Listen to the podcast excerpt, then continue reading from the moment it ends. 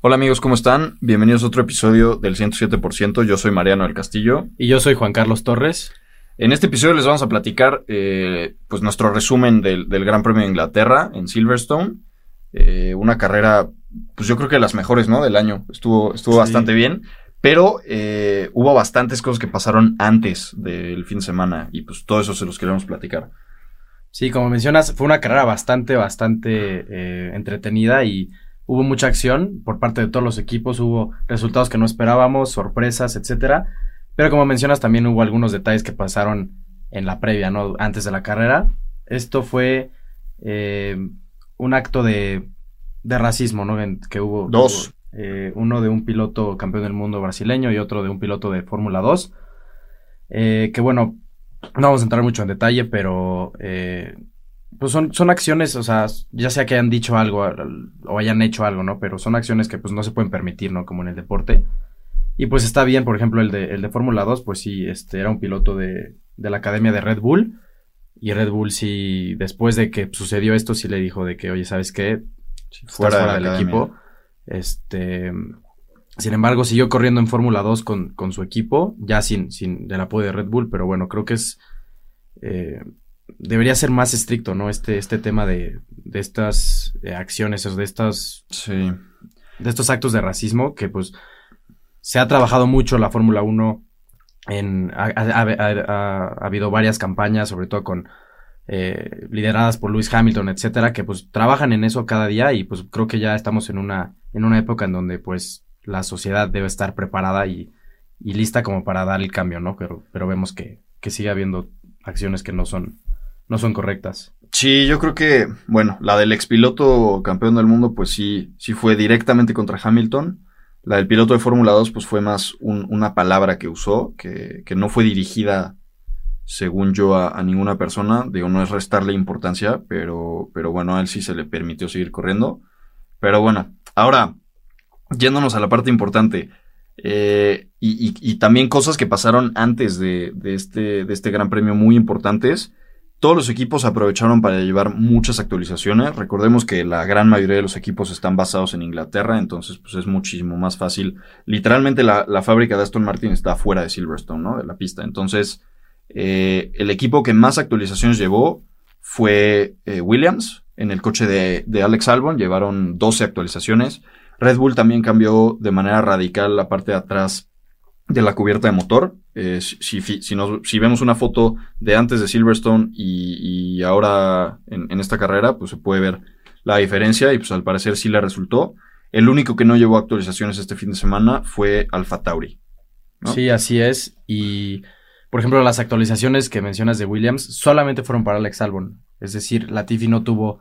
Su coche llegó igual de, de como estaba en, en la carrera pasada a Silverstone, entonces pues después de ver los resultados de la Tifi, por ejemplo, en la calificación y en la carrera, que entraremos un poco más a detalle adelante, pues una, fue una de las sorpresas del, fin de semana, ¿no? No tener estas actualizaciones y pues sacar la casta por el equipo y dar un buen resultado.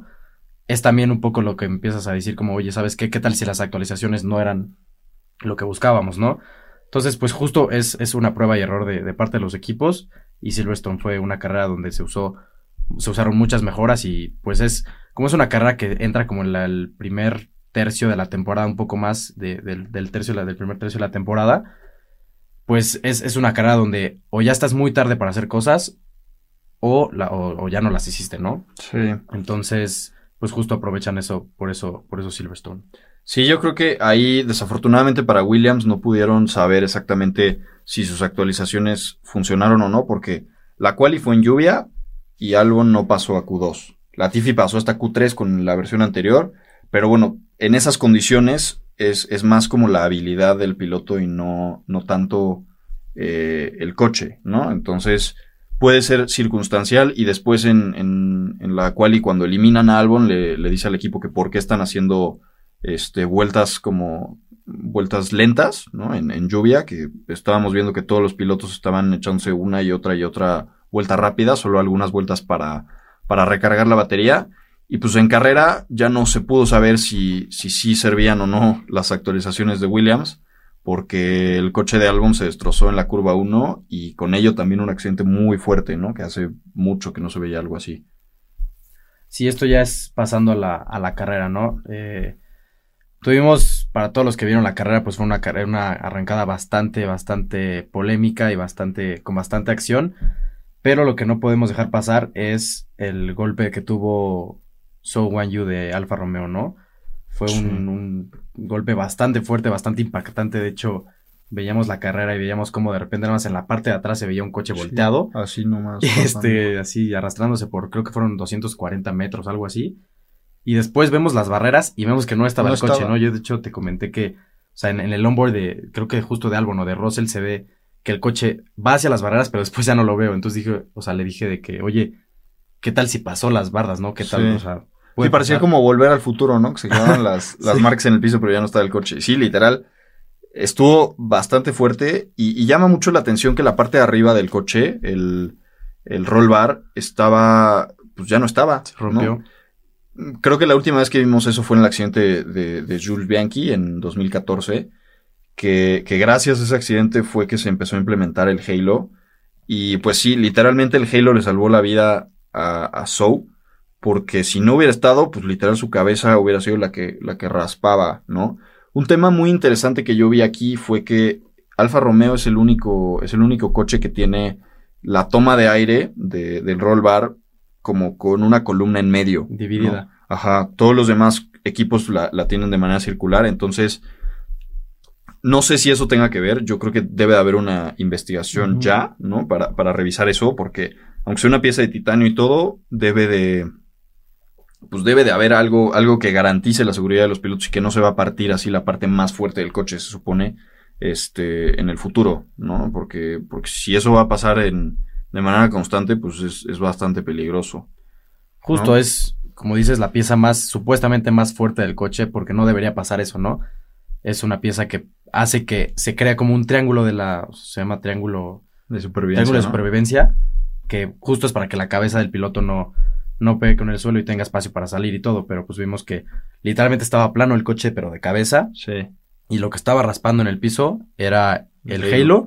y a dos centímetros abajo, el, bueno, arriba, abajo, depende de cómo lo veas, el, la cabeza del piloto, ¿no? Entonces, pues fue, fue bastante peligroso, pero otra vez, gracias al halo, se salva una vida más pero no solo en Fórmula 1, ¿no? También hubo otro incidente en, otra categoría. El mismo día, más tempranito, para los que no lo vieron y, tal vez no supieron, eh, hubo un accidente en la Fórmula 2 entre el piloto Roy Nissani y Dennis Hauger, ¿no? Que, que Roy Nissani pues, saca de la pista a Dennis Hauger, lo deja sin pista, le poncha una llanta en el proceso y llegan a una de las últimas curvas, que es una curva de 90 grados a la izquierda, eh, llega Roy y da vuelta, y justo cuando viene dando vuelta, llega Dennis Hauger que pues no había podido frenar porque lo sacó.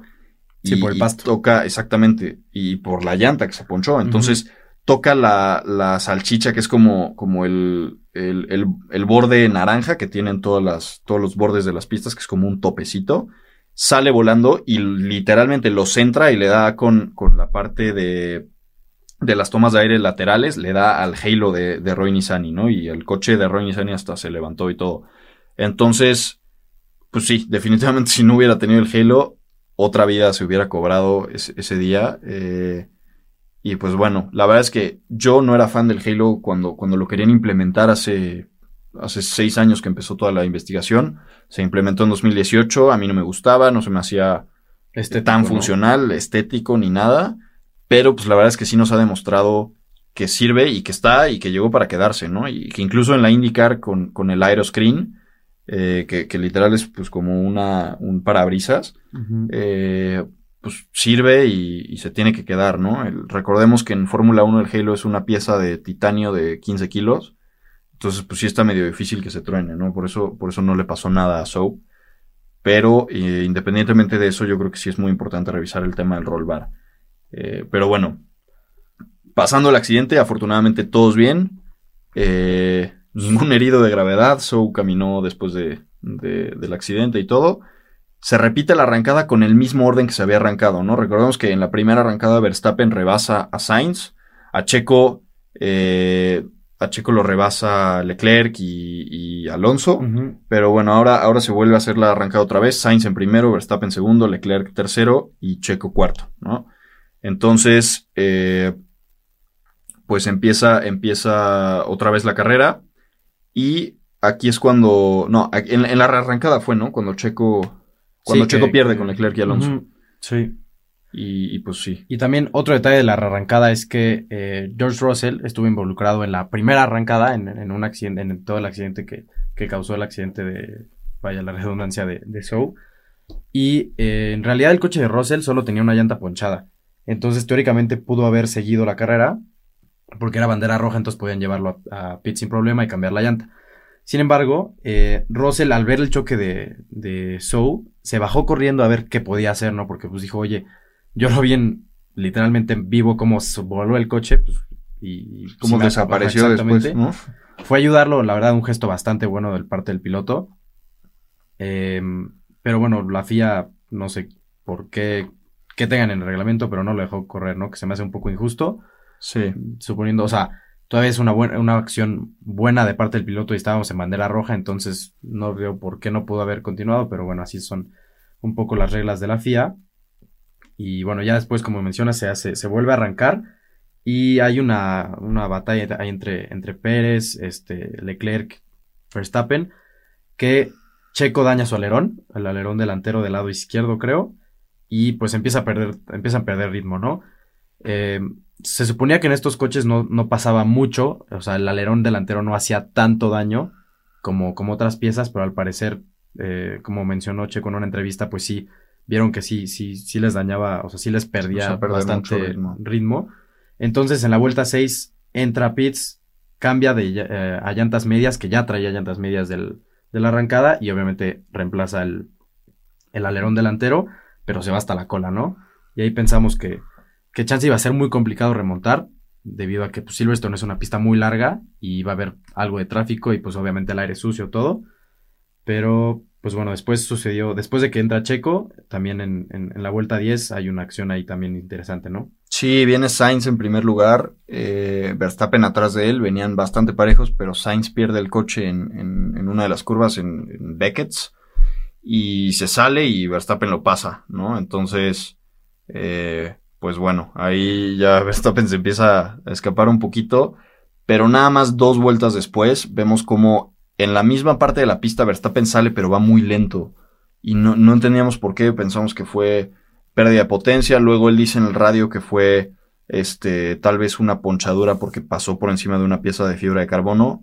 La cosa es que lo mandan a los pits, le ponen llantas duras y se dan cuenta de que, de que es, un, es un tema que había dañado la, la, le dicen el bodywork, ¿no? La carrocería, este, pero que no era crítico, entonces sí podía seguir. Pero pues eh, Verstappen se empieza a quejar, empieza a perder muchísimo ritmo y pues literal Después se vio la foto que era un pedazote de fibra de carbono de, de, uno de los coches de Alfa Tauri que traía ahí atorado en la parte trasera. Y pues obviamente esto le hace perder muchísimo rendimiento y lo hace un piloto que, que no pudo ser competitivo en esta carrera. Eh, y pues la verdad, de ahí en adelante, fuera de, fuera de esto y de la remontada que estaba haciendo Checo y que pues iban ahí administrando muy bien la carrera Leclerc y Sainz, que incluso Hamilton venía bastante cerca, uh -huh. no hubo tanta acción hasta la vuelta 39, ¿no? Ahí, ahí sucede algo que cambia totalmente la carrera y, y como pensamos que iba a terminar todo. Sí, justo en la vuelta 39, Ocon se queda parado, en, en la pista tuvo un, algún problema mecánico y pues sale safety car, que creo que esta vez sí le convino a Checo, ya había tenido mala suerte con, sí. con los safety car en, en carreras anteriores. Pero bueno, esta vez creo que le fue bastante bien porque ya venía remontando y pues este safety car le vino perfecto para que entrara a pits, no perdiera tanto tiempo y pudiera salir ahí este, a pelear ¿no? con los de adelante. Justo entraron Sainz, Hamilton, Checo y Leclerc. No. Digo, Leclerc se queda fuera. Ahí es donde sí. hay un, un, un, tema bastante interesante. Entran Sainz, Hamilton y Checo. Y todos habíamos pensado que Leclerc iba a entrar porque pues estaba prácticamente cantado, ¿no? Es que, que no, no, no, tenía que... por qué quedarse afuera. O sea, realmente, yo creo que con la estrategia, o sea, si no hubiera habido safety car, gana, podría haber ganado Hamilton, porque tenía llantas duras, pero como unas 7, 8 vueltas más, más, más nuevas. Y Leclerc y Sainz traían más o menos la misma cantidad de vueltas en, en sus llantas duras, que eran como 15 vueltas. Uh -huh. Y en ese momento, cuando todos empiezan a entrar a pits, estamos en la vuelta 39, la vuelta tenía, la, la, la carrera de 52 vueltas, Y este, pues lógicamente lo que puedes hacer ahí es montar un juego de llantas suaves que te permiten ir al máximo, porque ya no, ya no quedan tantas vueltas, ¿no? No te las vas a acabar. Entonces, pues viendo la estrategia, o, o, sea, viendo lo que está sucediendo con el safety car, yo creo que a Ferrari le hubiera dado tiempo de meter a Leclerc y a Sainz en un double stack, o sea, los dos al, mismo tiempo en, en, pits, en la misma vuelta, pues. Eh, y aunque Hamilton se haya quedado afuera con esas llantas como de 10 vueltas duras, yo creo que Leclerc y Sainz hubieran sido capaces de rebasarlo con las llantas suaves, porque así fue con Sainz y Leclerc, ¿no? O sea, para mí no tuvo nada de sentido que se quedara Leclerc afuera porque era obvio que todos iban a parar. Y pues así fue, ¿no? Para Sainz, Hamilton, Pérez, Alonso y Norris, que, iban detrás de, Leclerc, todos con llantas suaves y pues vemos como cuando reinicia la carrera empieza, empieza Leclerc a sufrir, inmediatamente lo pasa Sainz, Checo también lo rebasa y, Hamilton. La verdad es que para mí fue impresionante cómo Leclerc se defendió con esas llantas, sobre todo cuando, cuando va lado a lado con Hamilton en, la curva de Cops, donde un año antes chocó Verstappen con Hamilton de la, en la misma maniobra. Yo no sé cómo le hizo Leclerc para aguantar a Hamilton y a, Checo tantas vueltas, ¿no? Sí, sobre todo con esas llantas. Sí, con esas llantas. O sea, es el compuesto más duro, el más lento los, los pilotos que traía atrás traían el compuesto más rápido y nuevo. Y nuevo. Y él traía, pues, como ya, no sé, 15, 20 vueltas en esas llantas. Entonces, la verdad se me hizo impresionante, pero pues no había nada más que él hubiera podido hacer. Sí, justo. Pero hasta eso nos dieron muy buen espectáculo al final. Yo creo que de, las últimas vueltas más emocionantes de la temporada hasta ahora.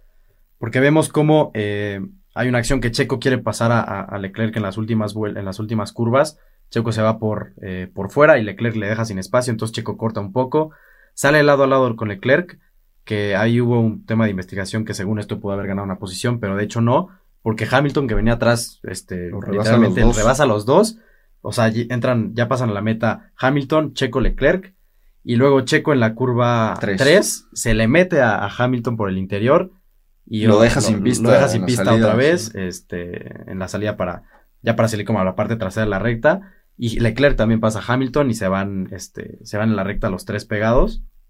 Y eso fue bastante emocionante, ¿no? Como ahí pensamos que tal vez Checo ya había perdido ahí su, posición con, Hamilton, porque recordamos que Hamilton es un excelente piloto. Y bueno, esta pista le favorece mucho, pero bueno, ahí creo que se sacó la casta un poco. Y recordamos que pues remontó de, de 17, porque abandonaron varios pilotos por el, por el choque de la, de la arrancada. Y quedó segundo, ¿no? Entonces fue una hazaña bastante buena. De hecho, hasta todo el equipo lo, lo reconoció y creo que es con, justa razón. Sí. Em, y hubo, recordamos, este Sainz gana con, con, una ventaja bastante buena porque venían peleando atrás estos tres pilotos. Checo queda segundo y Hamilton en, tercero con un podio, ¿no? Que pues, creo que es bastante bueno para él en su, en su pista de casa. Y bueno, Russell pierde su racha de, top 5, ¿no? Justo por esta acción de, de, bajarse y todo. Yo creo que sí, si sí lo hubieran dejado correr, yo creo que sí pudo haber hecho la, eh, su, o, sea, mantener su racha de quedar en top 5, pero bueno, se, se le fue esta vez. Pero, pues, bueno, ahora, ¿cómo, ¿cómo queda el campeonato después de esta carrera? Sí, justamente el, campeonato pues, le afectó un poquito a Verstappen y a Red Bull, ¿no? Porque no lograron sellar ese resultado en conjunto. Hay que resaltar también pues, que para Sainz fue un fin de semana muy bueno, ¿no? Hizo su primera pole position, su primera victoria, que en algún momento parecía que no iba a ser su primera victoria, ¿no? Cuando se sale y Verstappen lo pasa, luego Verstappen se complica y luego este, cuando, cuando Hamilton los viene cazando a los dos. Pero el campeonato queda con Verstappen todavía en primer lugar, con un amplio margen sobre Checo, 181 puntos, Checo 147, Leclerc 138 y Sainz 127, ¿no? Entonces ya Sainz empieza a, cortar la brecha con Leclerc, ya, ya pasó a Russell en el, en el campeonato y, empieza ahí a alejarse un poquito de él.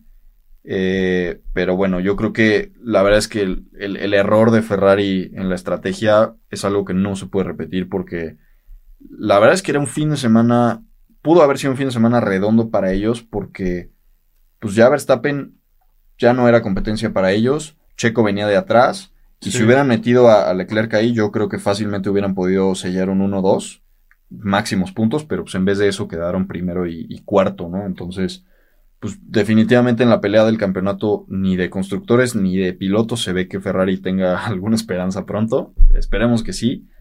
Pero pues si siguen así, la verdad es que lo veo dudoso. Eh, la próxima fecha, ¿qué tenemos? ¿Dónde es? La próxima fecha es en Austria, en la Casa de los Toros, en el Red Bull Ring, el 8 y 10, o sea, del 8 al 10 de julio. Entonces, el 10 de julio tenemos la carrera el domingo.